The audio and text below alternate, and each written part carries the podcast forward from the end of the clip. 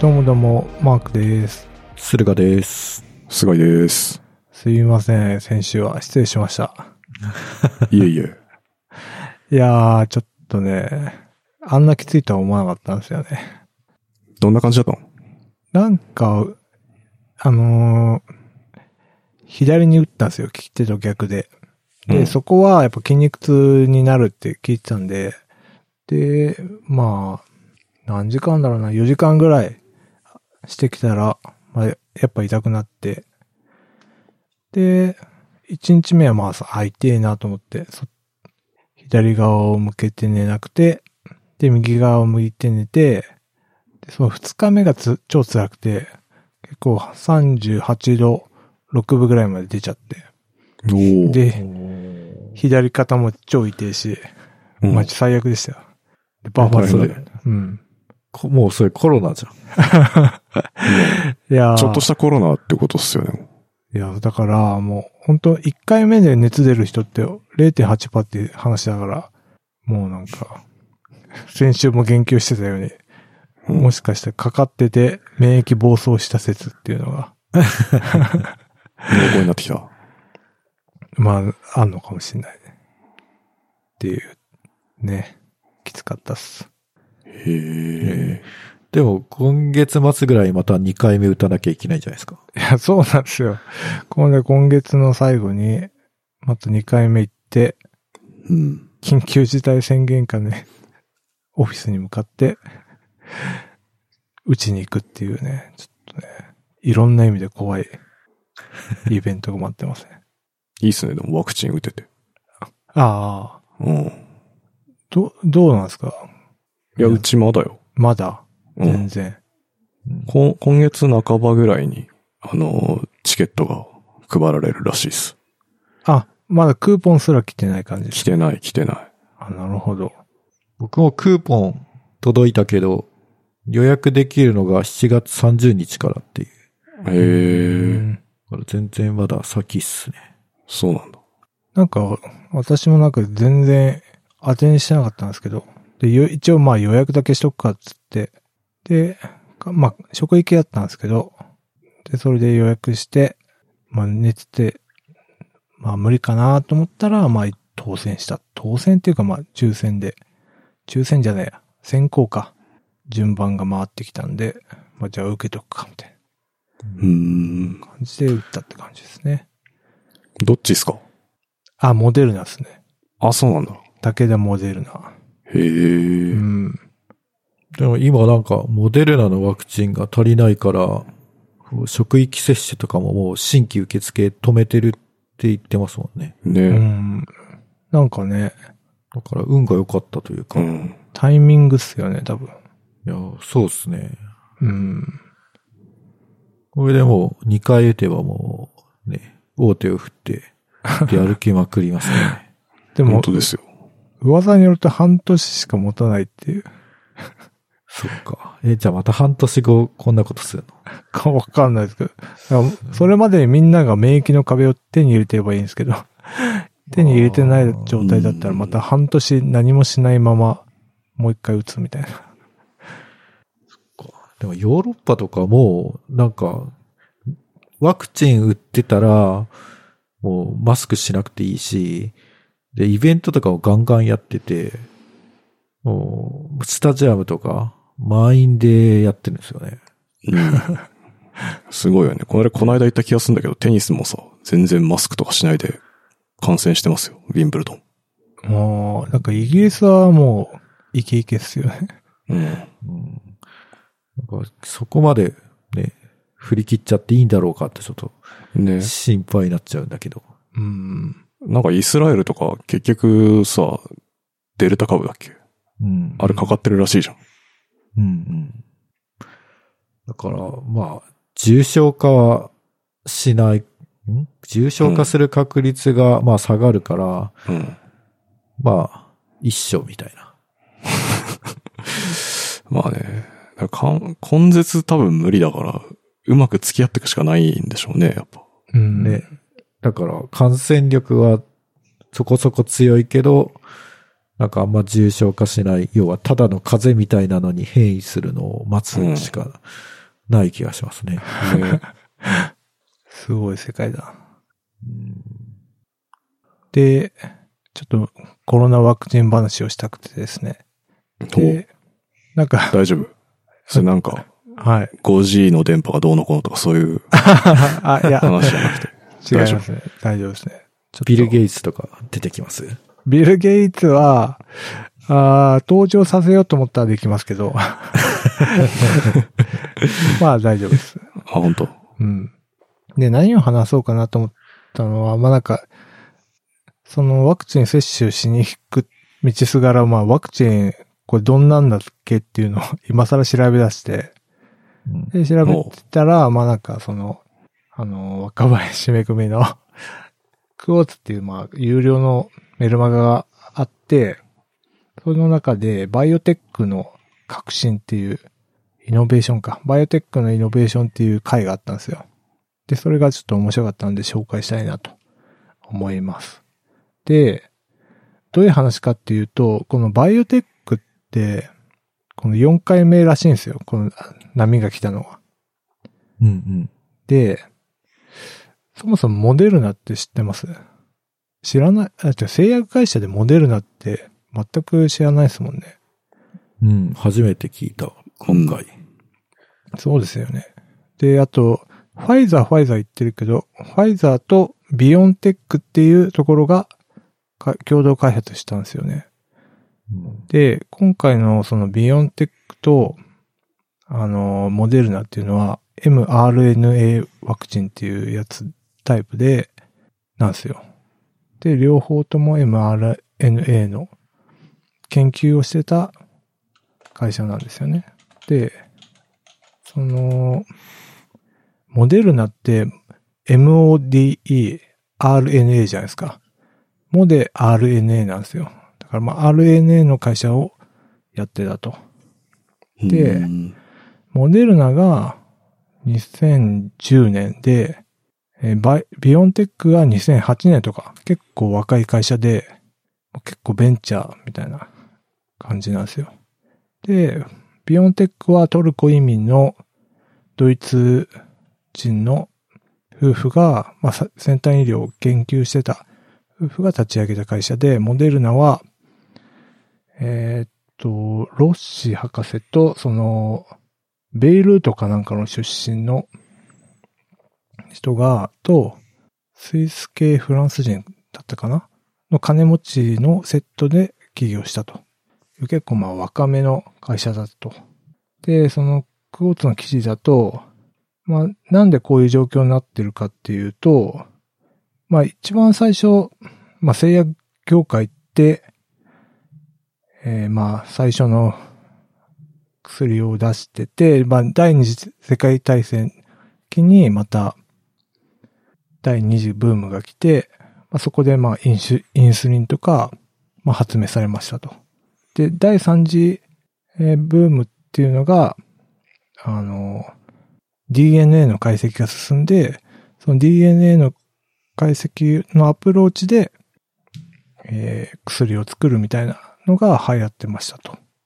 で、今第4次って言われてて、その DNA の解析が終わって、その RNA っていう新しい技術でのベンチャーが第4次、今起きてる、製薬業界で起きてることだと。で、そもそも RNA って何かって、まあ、今回調べたんですけど、まあ、DNA をコピーしたやつが RNA だと。まあよ、よくわかんないですけど、まあ、そんな話で研究してたんですよね。その、ちょっと、有名な人、最近よくメディアに出てる、カタリン・カリコさんっていう、ハンガリー人の女性の研究者がいるんですけど、その人が、まあ、ずっと研究してて、で、最初 DNA はめっちゃ流行ってたんですけど、その、RNA はあんまり予算が下りなくて、えー、まあなんかアメリカに移民、移民というか移住して、そこで研究をしてた、してたらしいんですよね。で、その、カタリン・カリコさんの研究成果を、まあなんか、いいと目つけた、まあ、ビヨンテックの夫婦が、まあ誘って、今、ビヨンテックにはその、カタリン・カリコさんがいると。上級役員だったかな？なんかそんなようなところで。で、ずっとその RNA を開発してたんですよね。その、ベンチャーが、ビヨンテックとモデルナが。で、で、今回のコロナがありましたと。で、そのにコロナのワクチンっていうか、コロナの遺伝子情報が2020年の1月の、で、オーストラリア経由で発表された瞬間に、その、モデルナの社長がワクチン作ろうっつって、で、1週間でゲノム解析かなんかして、まあ、ほぼほぼはできてたと。まあ、なんか2ヶ月ぐらいでできてたと。でも、同じようにビヨンテックも、まあ、遺伝子、その、mRNA ワクチンっていうのは、その設計図を体に埋め込むみたいなアプローチなんですよね。で、もう一個なんかアストロゼネカとジョンソンジョンソンのやつは、ベクターウイルス、あベクターワクチンって言って、一回、その RNA の設計図っていうのをチンパンジーかなんかに埋め込んで、その無害な菌とガッチャンコしたやつを、まあ、ワクチンとするみたいなやつなんですよね。だからちょっとアプローチが違うんですけど、主流は今そのビヨンテックとモデルナのワクチンだと。で、なんでこうなってるかっていうと、その企業の R&D 部門っていうラボ企業、ラボ部門っていうのは昔はなんかそのすごい頑張ってたらしいんですよ。一番最初はエンジ、エジソンが始めて GE が始めてたんですけど、で、それを真似したデュポンとか AT&T とかコダックとかがまあいろいろ R&D をもう強くして、まあ育ててたと。でもまあ、オイルショックとかいろいろあって、で、なんかその R&D あんまり強くしてもしょうがないよねっていうことで、どんどん縮小していったんですよね。で、今活躍してる企業ってアップルとか、マイクロソフトとか、アマゾンとか。まあなんか、その、あんまり基礎科学と関係ないところの会社がどんどん正正常ですと。で、あ基礎科学っていうのがもう軽視されてるっていうか、まあなんか外部に、外部にそういう部分は持たせればいいみたいな発想にどんどんなってるらしくて、で、マイクロソフトがそう R&D の部門をい一番強いというかお金かけて持ってるらしいんですけど、そこは、まあ基礎科学ではなくイノベーション部門だっていう風な位置づけになってるらしいんですよね。で、どんどん。製薬からなんか R&D の話に移った。あ、そうです。これは、製薬業界の、そうですね。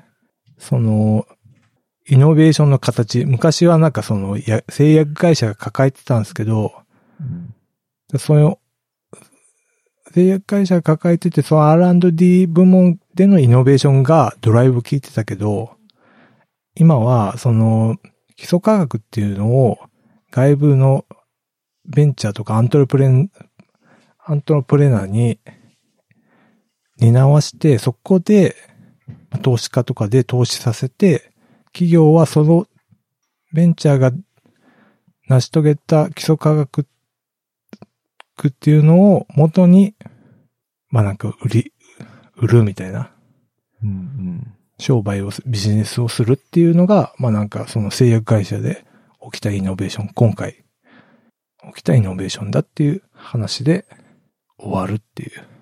で、サードパーティーのその技術っていうのを、まあ買い取ってビジネスを展開するみたいな風になったっていう話ですね。うん。あ今っぽいというか、はい。ありがちな感じですよね。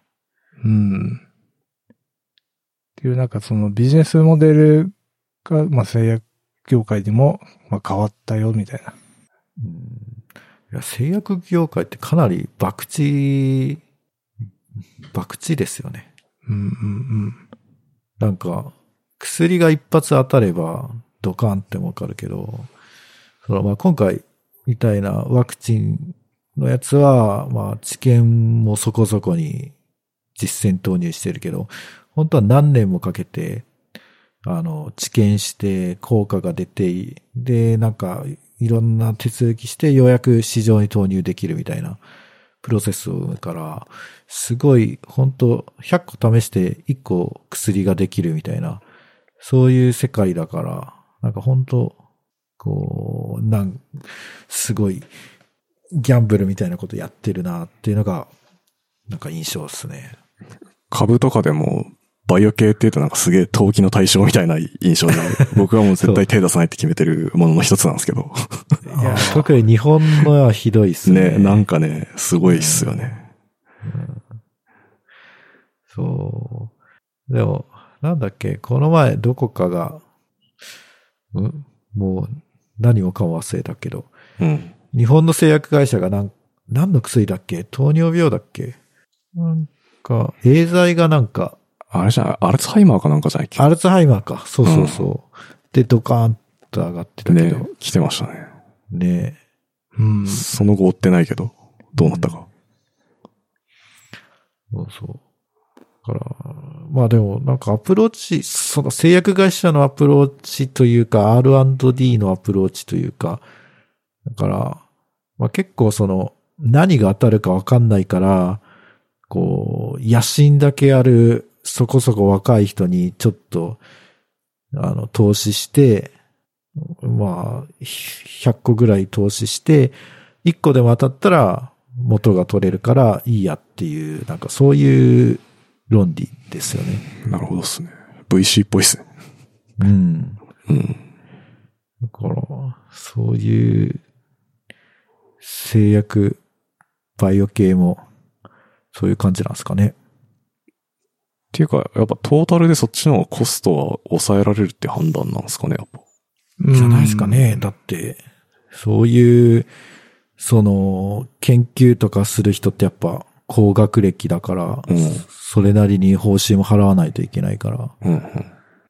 それよりなんかベンチャーで給料安くても頑張るぞっていう人の方が、まあトータル的にコストは安く済みそうですよね。なるほどな。で、僕もビヨンテックの株をこの前買ったんですよね。あ今出てたやつ。そう、その、ファイザーと共同研究して、さワクチン作ったとこですね。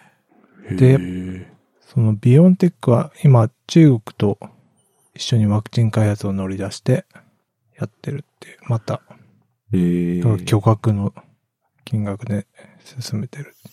で、なんか mRNA ワクチンってはみんな初めてだから、なんかその DNA をコピーすると、まあ、結構なんか外に出すというかワクチン化すると安定しないんですよ、らしいんですよね。だからマイナス何度かみたいな話になってるらしいんですよね。あ前温度を下げるってやつ。うんそうそうそう。結構細かく、封開けたらマイナス何度、この次の過程ではマイナス何度みたいな風になってるらしいんですよね。へえ。結構、うんなんか安定しないワクチンらしらしくて。まず、だから全人類初めてだから、みんな強制アリーアダプターっていうか、もう、やっていくみたいな。っていう、ね、そういうなんか、その、モデルナも、その、スイスの金持ち VC みたいな人と、研究者のタッグなんで、まあなんかそういうベンチャーみたいなのが基礎科学で。そのカタリン・カリコさんも全然お金がなく、てか RNA の研究費が全然降りなくて、人の研究費で研究してたぐらい。だからそういう基礎科学の研究って難しいのかなみたいな。うんんそうですね。なんか日本も基礎研究がどんどん削られてるってよくね。言われてますもんね。うん。この前 NHK で山中さん ?iPS サーバーと、その、カタリン・カリコさんが対談してましたけどね。なんかまあわかんないですもんね。そうなんですよね。何が、何が正解かっていうのは後になってみないとわかんないから。そうね。すげえ話戻るんですけど、うん。若林めぐみじゃなくて若林圭ですね。あははそうですね。すいません。はい。いつもね、間違えちゃうんだよね。そうそうそう。まあなんかその、若林さんが書いてるのは、なんかクォーツで、その、特集があるんですよ。ゲノム、今回ゲノムの特集をまとめて、日本語に文字起こしと、その書簡っていうのを論点出ししてやってくれるっていうメルマガなんですけど、まあそこで、バイオテック企業のイノベーションっていう題で、まあそういう立ち位置が変わってるよねっていう。R&D 部門はもう外部に持って、まあ、それをビジネス化していく人たちがいるっていう。まあ結構分かれちゃってるっていう話ですね。うん。うんでも、お大手の製薬会社って、すごい配当率が高いんですよ。あ、そうなんだ。4%、4%とか5%とか、配当率高くて、ほだから普通の株より全然高いんですよ。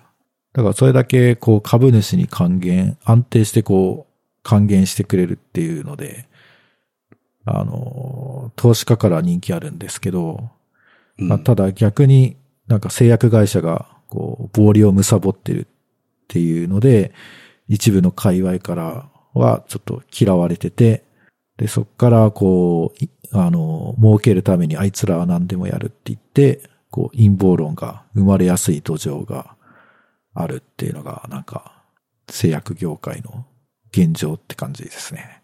うん。なるほどね。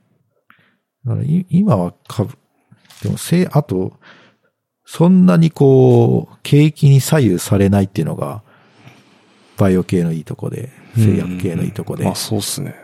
うん需要はあるからね。そうなんですよね。人間がいる限り。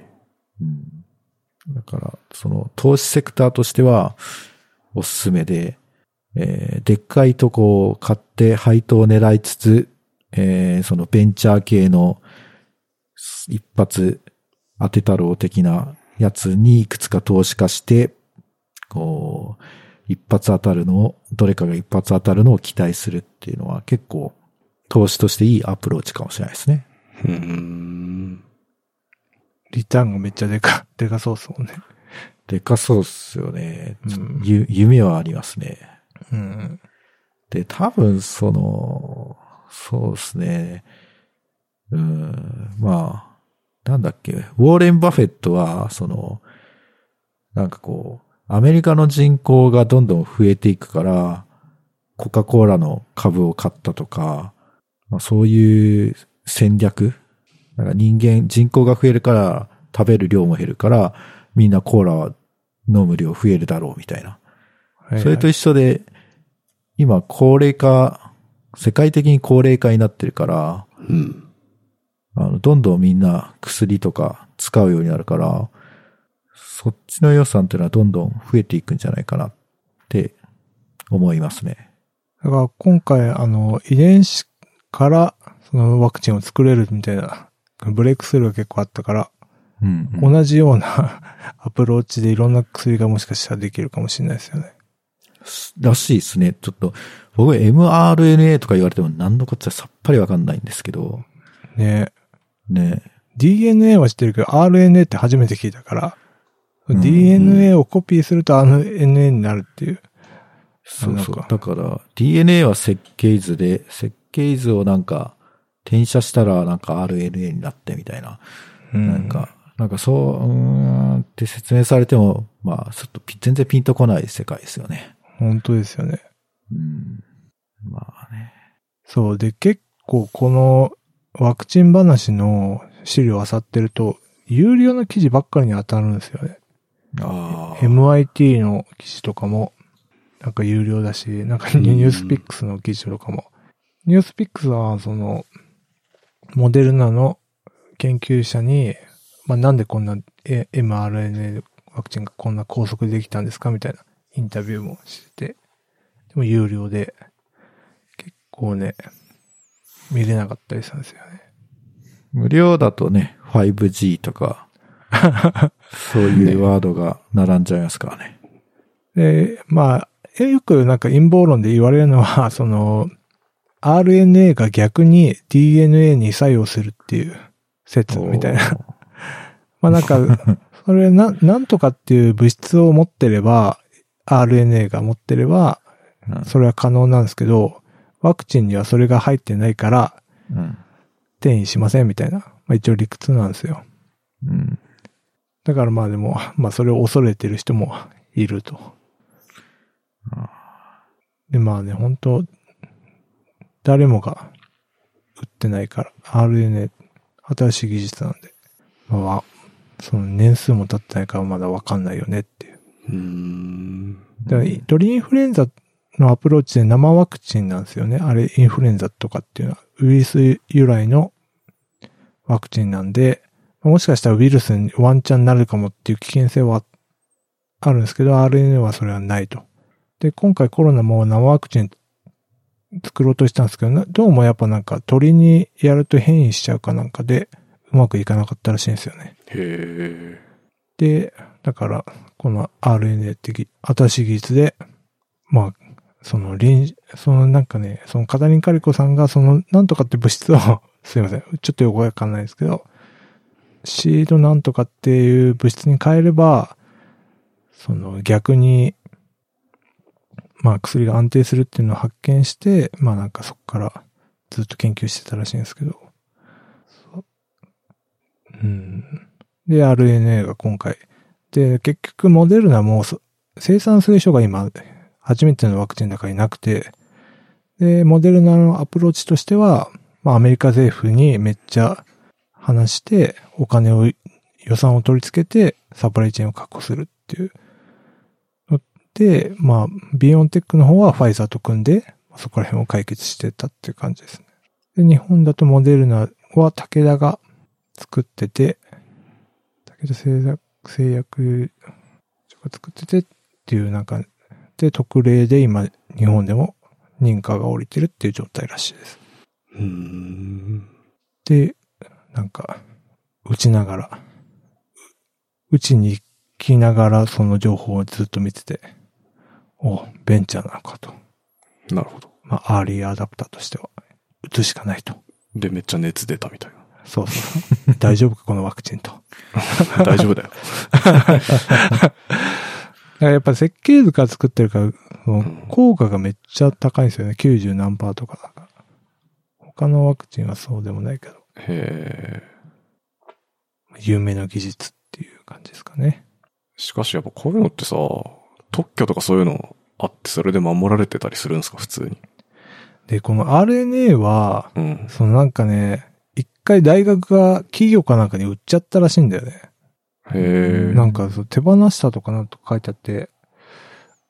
で、それを買ったのかな？ビヨンテック買ったのかはちょっとわかん、そこら辺はわかんないですけど。なんかでも、結構大学もそういう基礎研究のよくわかんないのは売っちゃってるっぽいですね。企業とかに。なるほどね。うん。そのやっぱ昔 R&D って、なんかその第3次か2次ぐらいは、その軍事産業と、まあ、組んで、うん軍事イコールまだハイテクみたいなイメージ。とか IBM とかしき、しかり、そういうので進めてたんですけど、やっぱオイルショックとかいろいろ冷戦構造が崩れて、もう戦争あんまなくなった後に、まあなんかそういう部門が縮小してって、みたいな流れらしいですけどね。なるほどね。R&D。あります、うん ?R&D 部門。ナイス。うちも多分ない。たまにでも聞きますよね。相当余裕あるよね。うん。なんかそういうとこがあったら。うんうんうん。メルカリとかあんのかありそうじゃないですか。な ありそうですね。うん。えー、てか IT 系もそのなんか技術特化の会社があってそれ買われるとかってやっぱあるんかな？そうなんですかかね。ね AI とか、ありそうですけどね。ね。プリファードネットワーク。あの、みたいな。あの、無人カレッジの会社はベンチャーでしたね。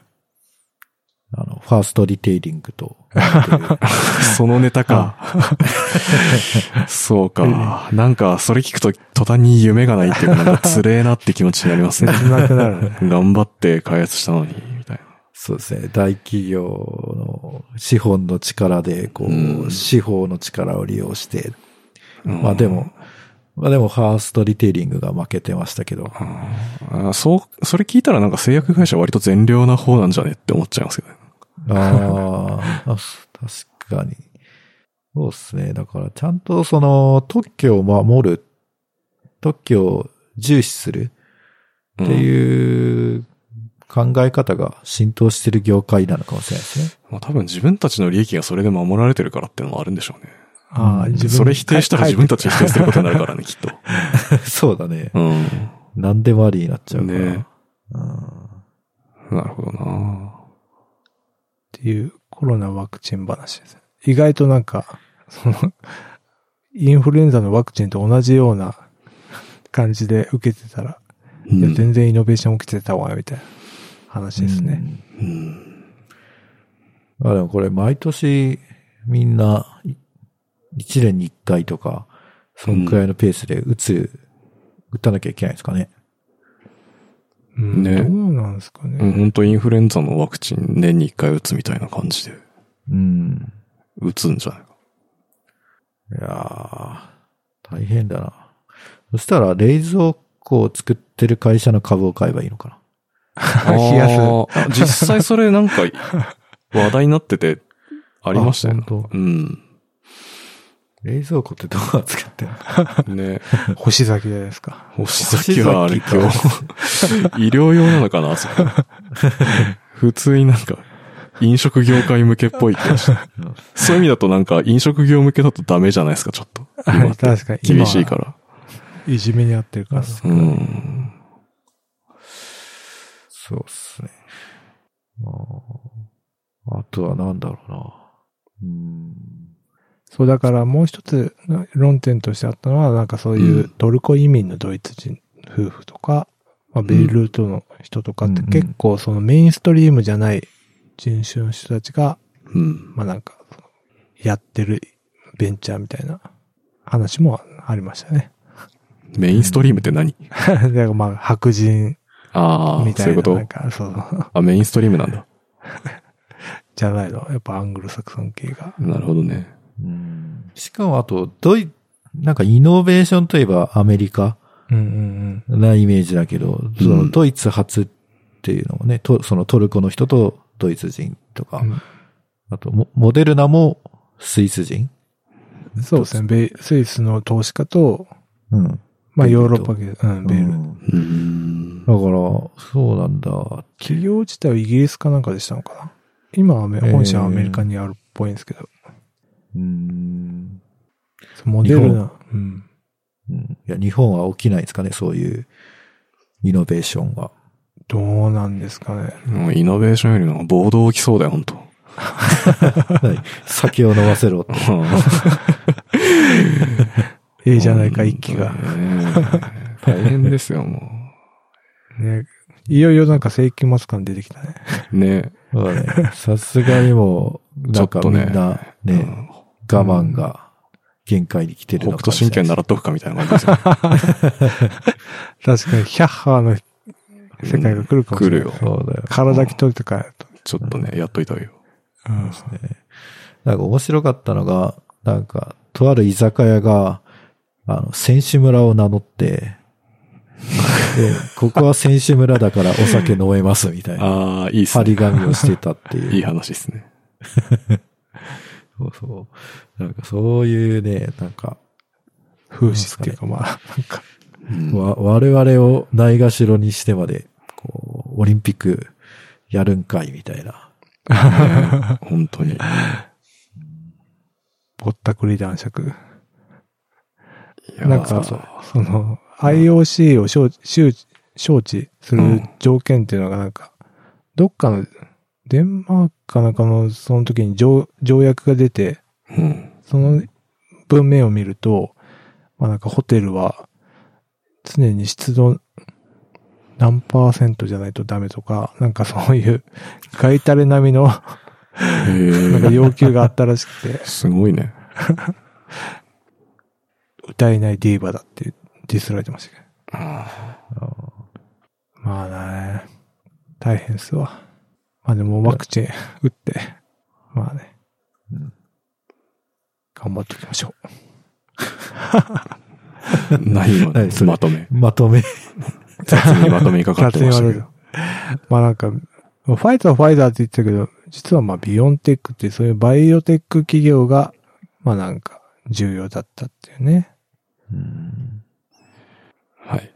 はい。勉強になりました。っていう、まあちょっとね、うちに行く前に仕入れた方がいいかなと思って。っていうのは先週話そうと思ったんですけど、もうぶっ倒れてたっていう。はい。はいで。はやる気ない FM では、やる気ない FM ファンクラブを運営しております。ノートのサークル機能を使って運営しております。月々200円を払っていただければ、メンバー限定スラックチャンネル、メンバー限定エピソードを公開してますので、よろしかったらどうぞ。はい。はい。はい。なところですかね。パイチャお疲れでした。お疲れ様でした。あんま喋んなかった。